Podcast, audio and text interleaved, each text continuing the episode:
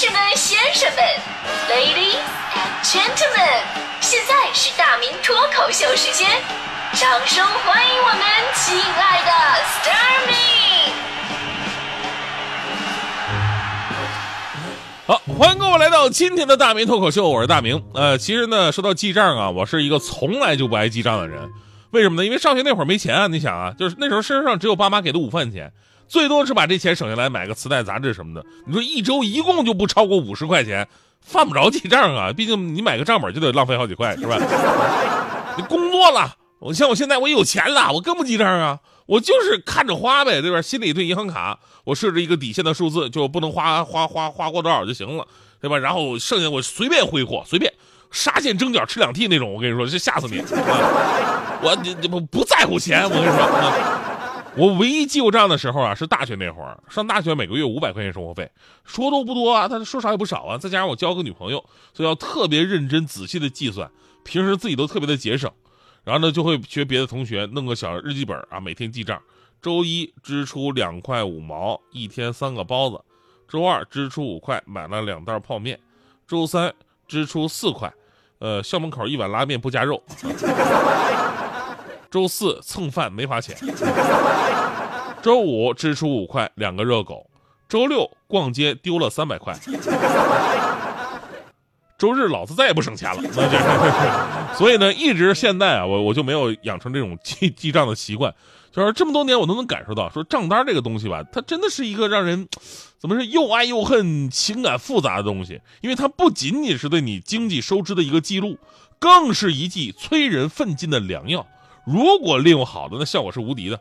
就比方说我的朋友强哥，每当感到啊这个烦心、沮丧、失望无力的时候，贤惠的强嫂就什么也不说，默默的跑去把人家信用卡给刷爆了，然后把这个账单偷偷的放在强哥的床头，强哥就会立刻重新拥有奋斗的勇气和拼搏的力量。正所谓得妻如此，夫复何求？而昨天的二零一九支付宝账单的出现呢，就让很多朋友找到了这样的感觉。啊，除了我刚才说的这两点，我相信很多朋友还有这样的感觉，就是我这辈子从来没有感觉到自己这么有钱过，对吧？我们来看看昨天这个让全民大讨论的支付宝账单是如何诞生的。在他们官方微博预热两天之后啊，支付宝2019年度账单终于来了，而它也毫不意外的登顶了新浪的微博热搜。年度账单呢，用我和支付宝走过了多少多少天啊，我在什么什么上花费了多少多少钱。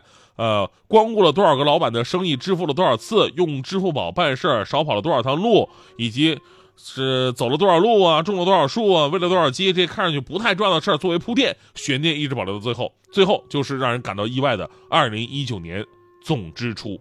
之所以称之为意外呢，就是因为大部分网友看到账单的第一眼的反应都是怀疑人生：我真的花了这么多的钱吗？啊，这个。呃，我昨天看了一下微博上网友们的大家伙的反应，基本上是啊，我哪来那么多钱？为什么总支出比我一年赚的钱还多？啊，还有说是感觉自己的生活质量真的是配不上自己的年度账单啊，这个。但你知道吗？就是人呢，真的是一种特别复杂动物。就这边嘴上说着不可能，这不是我，然后呢，回头就把自己的账单发到微博跟朋友圈了。我就看着我的同事啊，我发的各种那种动不动花了什么几十万上百万，我就特别想知道。就咱们真的是在一家单位工作吗？领导一定是偷着给你们发了年终奖，对不对？我特别想跟你们这些在朋友圈里边炫富的人说一句：说拜托你们，你们都是每年都花几十万、上百万了，所以二零二零年不要在朋友圈跟别人借什么爱奇艺、腾讯啊、优酷的会员，行不行？能不能有点出息，对吧？当然这是有钱的，还有很多人借这个机会来发展人脉，整理自己的交际圈，比方说把账单。到一百万以上的都星标了，方便以后借钱。然后呢，把支付宝账单一万以下的女生都置顶了，以后好好发展。说这样的人适合做老婆。总结以后发现，这样的姑娘平均年龄五十二岁。其实啊，这个除此之外呢，真正让人细思极恐的是什么呀？就这只是你的支付宝账单啊，这不是我们花钱的全部的渠道啊。正所谓当代佛系青年四大皆空，分别是。银行卡、微信、支付宝、钱包是吧？四大皆空，这个支付宝只是四大领域当中的其中一个。那么，请问，支付宝账单已经感觉自己走上人生巅峰了。那么，请问这四项加到一起，是不是富可敌国？对吧？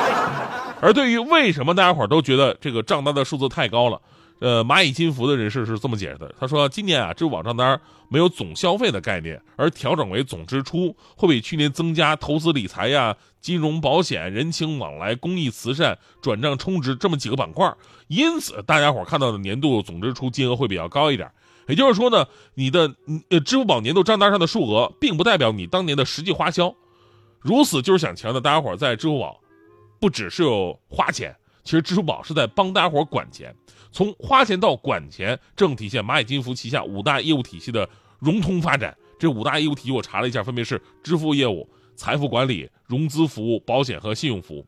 所以说，听到专业人士这么一解释吧，我还是没明白。我觉得归根到底，我还是花钱，哪儿管钱了呀？对吧？我就看着你们让我们变着法的消费了。你要是真的管钱的话，能不能自动给我买个股票，第二天收益百分之十那种？对吧？但是现在想想啊，就是现在的微信呢、支付宝这些东西真的是太强大了。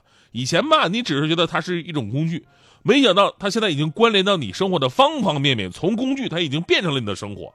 在积累无数用户之后，不仅仅把大家伙的生活牢牢地抓在自己的手里，而且之后随意调整，形成新的产品，都会直接有着强大的用户基数。就比方说。哪怕这个有一天支付宝说，哎，我不能光做这个支付业务啊，对吧？我想发展我的社交功能，呃，我像微信一样，人微信社交功能做多好，我支付宝也要做，那咱们也做一个吧。我觉得支付宝要做社交吧，要比微信还要厉害，因为它只要添加一个查找附近的有钱人的功能就可以了。其实吧，朋友们，您有没有这样的感受？就是当钱被数字化之后，就是通过网上电子支付交易，这钱花起来真的是没有任何感觉了。哪怕你有个小账本在时时刻刻提醒自己，但是很多的钱还是不明不白的、可有可无的被支出去了。所以呢，互联网和智能化的快速发展固然是好事但是也不能够让自己被眼前的这些眼花缭乱所迷惑。即便没有手中的账本，但在心中也应该有个合理的规划跟消费的原则，不要一边微笑着炫富，一边咬着牙后悔似的。真的说这么多呢，其实啊，因为我我我本人也是非常有经济头脑的，就是嗯，我认识我的朋友知道，就是我是个媒体人，但是我身边大部分朋友，包括我的家人，都是从事金融行业的，我就我个人是非常有经济头脑的，就是你骗不了我在这方面。出去吃饭结账的时候，老板说啊，小伙子，你这大兄弟，你一百八十四，给你抹个零，一百八得了。面对老板的热情，我不为所动，我不要拿这些小恩小惠来诱惑我，背后必有猫腻。你把账单拿来，你把账单拿，我看看。也就是我心如明镜啊，我一眼就看出这个账单不是我们那桌的，还给我抹失四块钱，还想优还贿赂我，哎呀，还蒙谁呢？我冷笑着扔回给老板，老板一看满脸通红，冷汗直出，啊，看到自己的诡计被揭穿，连连给我道歉，说，哎，拿拿拿错了，拿错了，大兄弟不好意思啊，这张才是你们的，呃，一共五百六，差点收少了，大兄弟你真实诚啊。眼睛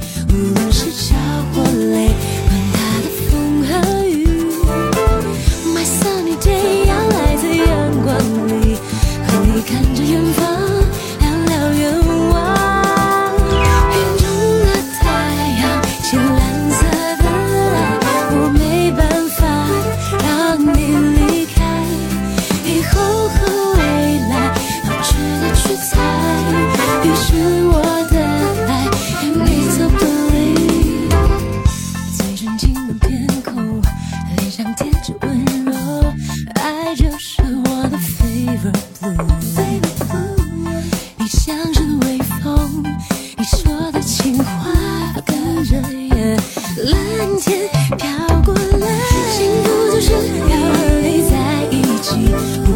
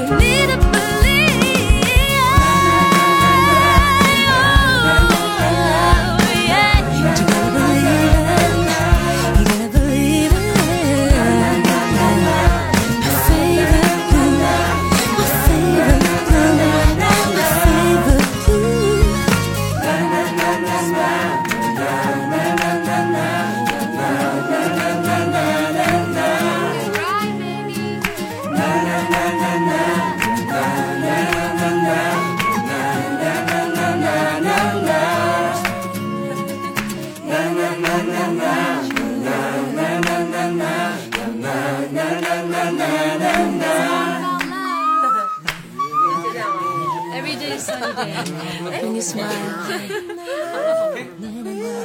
Good. Let's do it. 我觉得我们可以再唱一个。